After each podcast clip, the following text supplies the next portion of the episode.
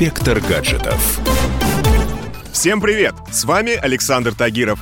И сегодня я поделюсь маленьким секретом. Я записываю телефонные разговоры. Услышав это, многие собеседники задаются вопросом, насколько это законно. Отвечаю, тут есть свои нюансы. Так что давайте разбираться.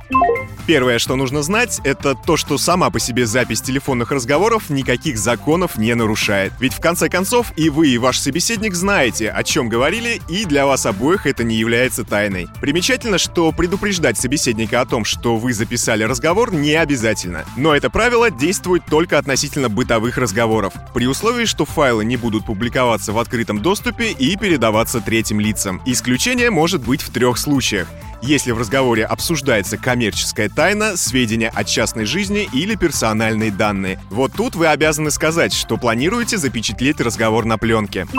Тайну переписки и телефонных разговоров защищает 138 статья Уголовного кодекса. Если вы сами или ваш собеседник во время разговора включают запись, то это вас не касается. Совершенно другое дело, когда вы специально пишете чужой разговор, но сами в нем не участвуете. Такая шалость легко может превратиться в штраф 80 тысяч рублей или в бесплатный годовой вояж на исправительные работы. Объясняю на пальцах. Вы звоните супруге и включаете запись разговора. Скажем, чтобы не забыть бесконечный список покупок. Здесь вы ничего не нарушаете. Но если вы установите на телефоне своей благоверной программу для записи ее разговоров с другими людьми, это преступление. И слезные рассказы судье о поиске возможных любовников вам вряд ли помогут.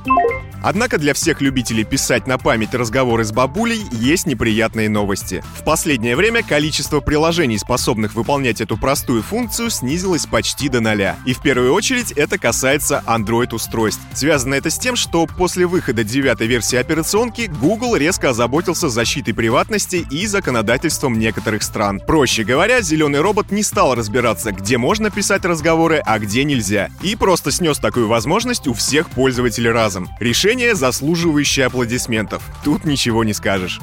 Но способы все же есть. Например, на смартфонах Xiaomi есть фирменное приложение, которое никак не зависит от Google. Еще один способ — купить миниатюрный диктофон — который будет подключаться по Bluetooth и писать звонки вне зависимости от производителя смартфона. Такие устройства стоят в районе 5-6 тысяч рублей. Ну а для обладателей яблочных телефонов в магазине Apple все еще остались специальные приложения. Вот только работают они в большинстве своем по платной подписке. С вами был Александр Тагиров и до новых встреч в нашем высокотехнологичном будущем. Пока! Инспектор гаджетов.